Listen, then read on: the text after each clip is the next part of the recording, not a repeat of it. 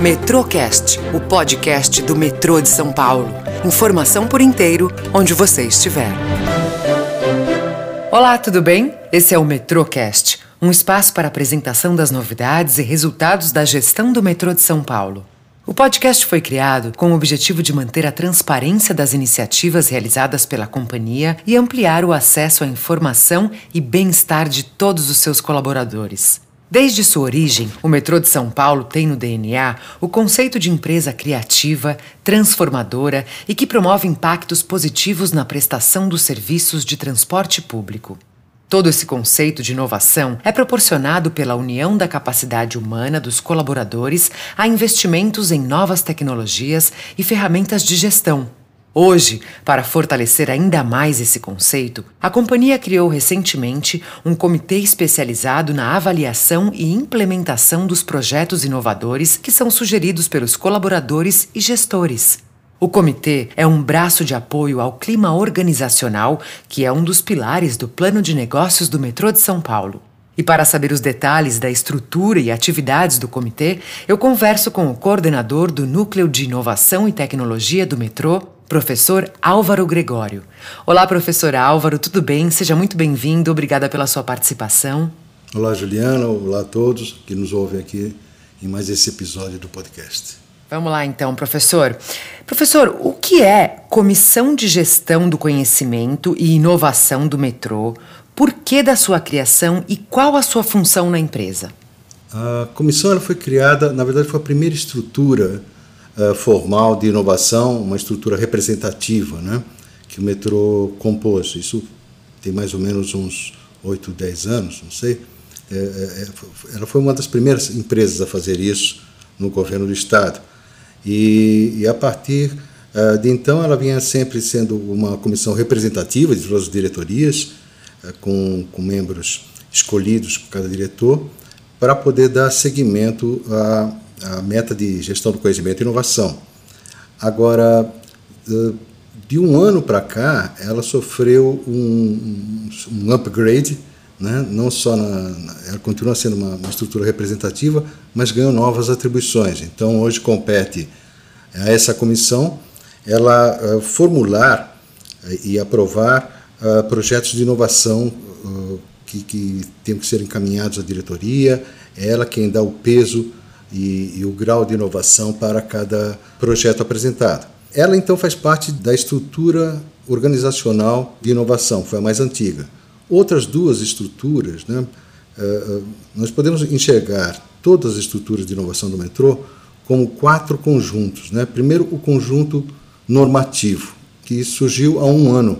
Né? Na verdade, tá, está fazendo um ano, fez um ano agora, em outubro de 2020.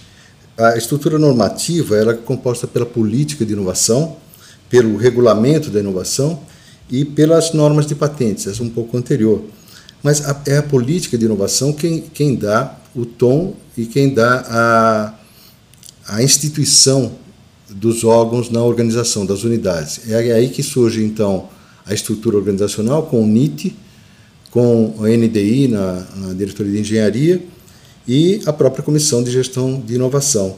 Os outros dois elementos que fazem parte da, desse conjunto de inovação do metrô é uma estrutura física, que é o Metrolab, que é, é um laboratório de inovação dedicado a isso, né? e uma estrutura matricial, que é o grupo de trabalho de inovação que ocorre uh, dentro do plano de negócios deste ano, né? e do GT, né? tem outro GT de contratação e compras de itens de inovação. Então, é, é uma estrutura muito boa hoje, né, mas que está fazendo um ano agora. Então, é, é, é bem providencial temos esse, esse episódio hoje aqui. Legal. E professor, os projetos oferecidos foram criados por quem e focados em quê? Você pode mencionar algum interessante para a gente? Os projetos uh, levantados dentro do grupo de trabalho o grupo de trabalho, ele, então, ele faz parte desse plano de negócio, né? há, um, há um GT de inovação. E a ideia é que o GT eh, faça a prospecção, o levantamento e, a identificação de projetos de inovação dentro da companhia. E, então, nós começamos a trabalhar isso em fevereiro. e até, até o momento nós levantamos 51 projetos de inovação. Desses 51 que o grupo trouxe, nós encaminhamos 35 para a comissão, que a comissão é quem faz uma avaliação prévia de todos esses projetos e, e os classifica para serem decididos em RD. Então nós tínhamos 51, encaminhamos 35. Desses 35, a comissão uh, já encaminhou uma grande parte para a reunião de diretoria, que já decidiram por 11 projetos sendo estruturados. Né? A nossa meta é 20. Vamos ver se a gente chega lá. Que legal. E muitas pessoas, professor, atribuem o conceito de inovação às novas tecnologias. Esse conceito está de acordo com o projeto do metrô ou está além disso? É, está um pouco além disso. Para quem ouviu aqui o episódio do, do Alexandre Mauri, que é o nosso uh, capitão da tecnologia de informação, uh, a gente olha ali é uma parte de TI, da tecnologia de, de, de, informação. Mas existe uma tecnologia que a gente chama de hard tech, né, que é a tecnologia pesada, de engenharia, né, uh, na qual o, a inovação também está presente. Então, mas para além da tecnologia está a inovação também eh, na cultura, né? no, no, no, no, fato de você desenvolver projetos que modifiquem essa organização, que você possa fazer um, um levantamento uh, da organização, uma atualização dela e uma visualização do seu futuro. Então, uh, uh, por exemplo, o NIT, além de fazer eh, alguns eventos de cultura, de inovação, de, de de aprimorar a capacitação para a inovação, ele toca projetos específicos de estímulo à inovação. O Plim é um deles. Né? O Plim foi, foi comentado aqui pela, pela Valéria, né? apresentado aqui, e chegou agora, no final da sua primeira edição, com 152 ideias aprovadas. Né? Então, isso tudo faz parte também da inovação.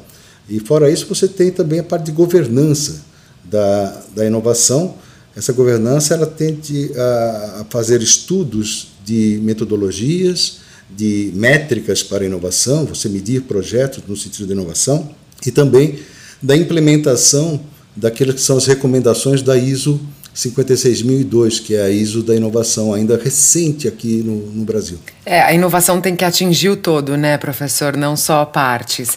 E como são as etapas de implementação do projeto? Quais foram as metas elaboradas? Bom, uh, cada projeto tem a sua, a sua dinâmica própria. Né? Você me perguntava agora há pouco sobre projetos que eu daria destaque. Então, uh, tem um projeto, por exemplo, que é da inteligência artificial aplicada à manutenção, ao monitoramento de ativos operacionais. Uh, quando você for, vai ver o que está sendo criado dentro desse projeto, ele envolve desde a criação de software, de hardware, que inclusive serão patenteados, eles, eles, chamarão patentes para o metrô, é um, um, novo ativo também para o metrô. Então você tem ali um desenvolvimento que é, ele tem várias etapas para chegar a protótipo, né? É, depois, esses protótipos sempre são submetidos a provas de conceito, a maturidade, e um dos trabalhos que o NIT faz também é buscar a academia e empresas, startups, para poder auxiliar quando é o caso. Nesse caso, não. Nesse caso, ele está indo uh, em frente, o NIT está cuidando dessa patente, uh, então ele tem uma dinâmica completamente diferente de um projeto mais linear, uh, que tem etapas de planejamento, de execução e controle, sendo orientadas por PMO. Né? E outros projetos que têm uma dinâmica completamente não linear, citando mais um, né? como é o Estação X, por exemplo, que pretende fazer uma prospecção do que será uma estação de metrô em 2030 e a partir daí poder retornar a 2020 e falar assim como é que eu chego até 2030, né? Então uh, o, o, nível ou, a, a, a forma com que eu encaro cada projeto tem etapas diferentes, prospecções diferentes, é uma dinâmica própria. Nossa, que legal, professor. E por se tratar de um termo que é chamado inovação, existiram alguns desafios para a sua implementação na empresa? Quais que você pode citar? É, o, o, desafio da inovação ele começa com, com o próprio termo. Né? Ele, apesar de ser um, um assunto é, até característico, o pessoal aqui no metrô costuma dizer que é, a inovação está no DNA do metrô, porque foi pioneiro em várias frentes. Né? é, especialmente junto à população. Mas quando você cria um, um órgão novo, como é o NIT, não é como você criar um departamento de marketing ou uma área de contabilidade, que são uh, uh, entidades que já existem em toda a organização. Não é? São uh, atividades que já têm a sua forma de hierarquia, a sua forma de trabalho, os seus sistemas legados existentes. Não, nós saímos do zero para montar esse NIT. Então a primeira dificuldade é de, da compreensão e é por isso que eu agradeço estar aqui para poder esclarecer né, que, como é que funciona o NIT. O NIT não faz inovação, ele ajuda você a fazer. Né? Então, ele espera que cada área crie projetos inovadores para que ele possa apoiar, trazendo startups, trazendo universidade, eh, indo buscar um fomento, um dinheiro qualquer eh, que esteja em BID, em FAPESP e tudo mais, para poder fazer essa, essa estruturação de projetos. Agora, o, os desafios eles vêm também de uma eh, de uma natureza da, das dificuldades que tem uma empresa pública normal. Né? Você vai em qualquer empresa uh, privada que tem uma área de inovação, ela compra o que ela quiser, ao preço que ela bem entender uh, e com um prazo de entrega rapidíssimo. Aqui, uh, o NIT ainda não tem nem orçamento, né?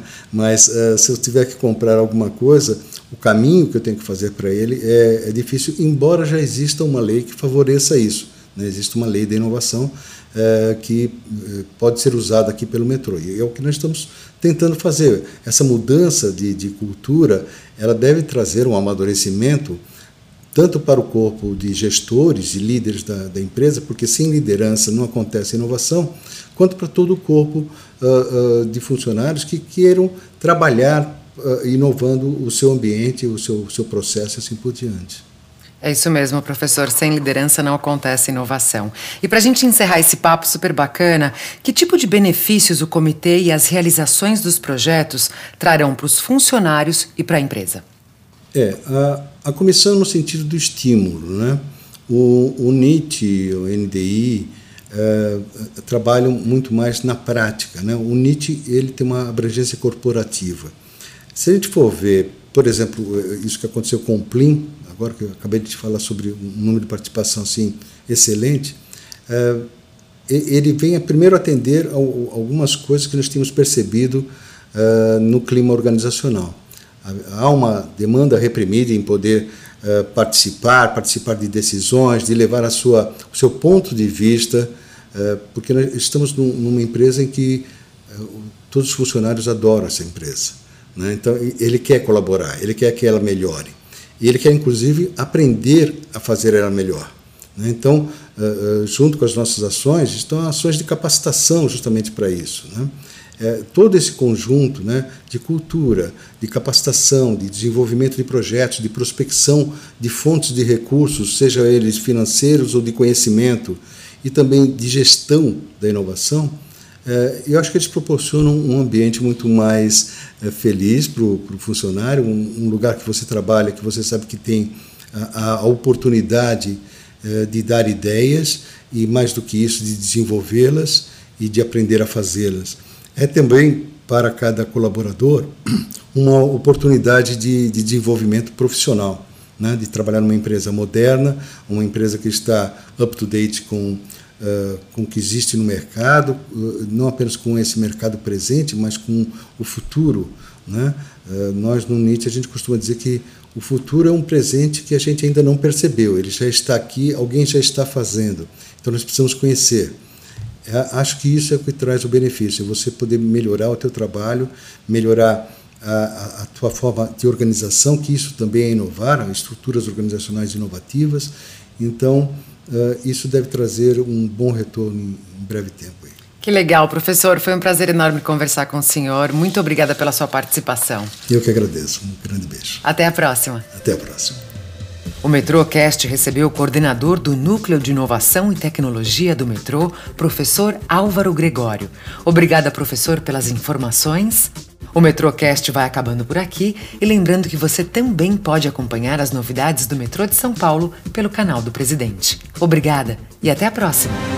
Metrocast, o podcast do metrô de São Paulo. Informação por inteiro, onde você estiver.